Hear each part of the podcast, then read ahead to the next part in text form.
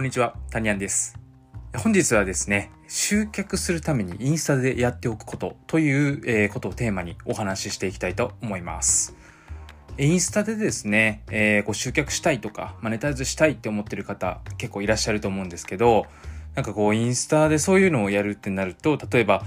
毎日投稿しようとか、えいいねを、こう、いいね回りしに行こうとかね、えー、フォローしに行こうとか、フォロワー数を増やして、1万人行こうみたいな、なんかそんな話、よく聞くと思うんですけども、えー、まあ、結論から言うと、もう投稿を増やしても、いいねしに行っても、フォロワーが1万人いようとも、それがですね、イコール集客とはなりません。だから、えー、フォロワーイコール集客と思ってる方は、えー、それはちょっと大きな間違いなので、えー、今日はですね、この集客をしたい方に向けて、じゃどうすれば、インスタでどうすれば集客につながるのかっていうことについてお話ししていきます。だフォロワー数をただ増やしたいとか、なんかその集客をするつもりじゃなくてっていう方は全然もうここからはですね、あの聞かれなくても大丈夫というか、えー、いう感じなので、えー、ちょっとね、違うお話になってくるかなと思います。集客を、えー、したい方、集客につなげたい方はぜひね、この続き聞いてもらえたらなと思うんですけども、インスタで商品を販売していくために、まあ、集客にこうね、つなげたい、えー、つなげる方法としてはですね、まあ、特に、あの、初心者の方、えー、に伝えたいなと思うんですけど、その初心者から、えー、できること、もう今日からでもその初心者の方が取り入れられることとしてはですね、ストーリーズのスタンプ活用っていうのが一番おすすめです。で、そのスタンプの中でもですね、えアンケート機能というものと質問機能、この2つがかなり重要に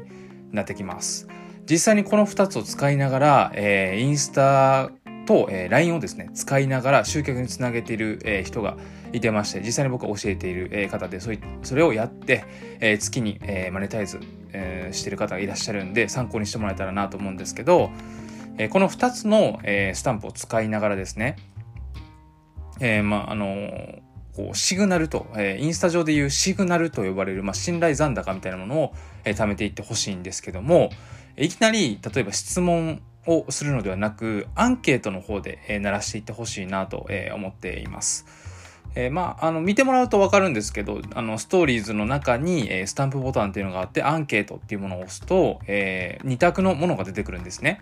まあ、はい、いいえというもので、えー、質問、そこに対しての、その、はい、いいえのものを作る、えー、アンケートみたいなものがあるんですよ。まあ、例えばですね、えー、っと、まあ、洋服だとして、この商品めちゃくちゃ可愛いですよね。はい、いいえ、みたいな感じでね、こうアンケートが作れるんですけど、このアンケートをですね、いかにフォロワーさんに押してもらうかっていうことが重要で、このアンケートのボタン、はいかいいえ、どっちでもいいんですけど、押してもらえる状態、もちろん、はい、いいえだけじゃなくて、自分であの作れるので、えー、そこのはい、いいえの項目も作ってもらったらいいんですけど、文面は。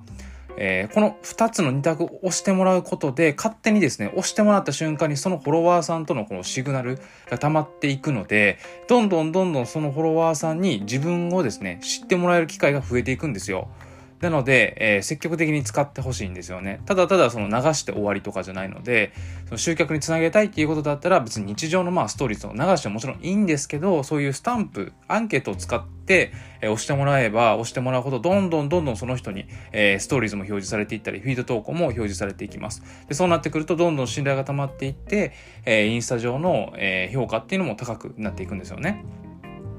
で、これに、え、アンケートにも慣れてきたと。ある程度こう人数も、えー、アンケートを押してくれるようになりましたと。そうなると、この次にですね、えー、使って、えー、もらいたい、え、項目なんですけど、まあ、質問ありますか？という、えー、ものですね。で、この質問ありますか？を、えー、デフォルトで使うんじゃなくて、えー、何かの話題に触れるということなんですよ。で、えー、例えば、えー、そうですね。まあ、えー、ブラウニーにアイスを、えー、乗せてチョコレートをかけると、えー、めちゃくちゃ美味しかったです。えー、甘党の方、えー、どんな甘いものが好きなえー、なんか教えてもらえますか？みたいなね。で、それでこう回答をもらうみたいな。で、回答をもらって、えー、回答をもらったらそれもストーリーズでシェアすると。えー、例えば、じゃあブラウニーに、えー、なんでしょうね。まあ、チョコレートアイスの方がいいよとか、えー、なんかそういうね、なんかチョコレートをかけるもいいし、ミルク、牛乳でもいいよみたいなね、なんかそういうのをこうシェアしていくと、どんどんどんどんシグナルが溜まっていって、え、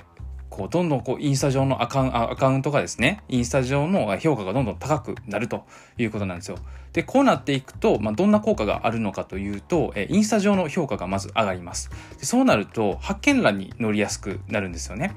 で、どんどん興味を持ってもらいやすい状態になると。で、興味を持ってもらえたらですね、LINE 公式へとこう、つながっていくんですね。自然と。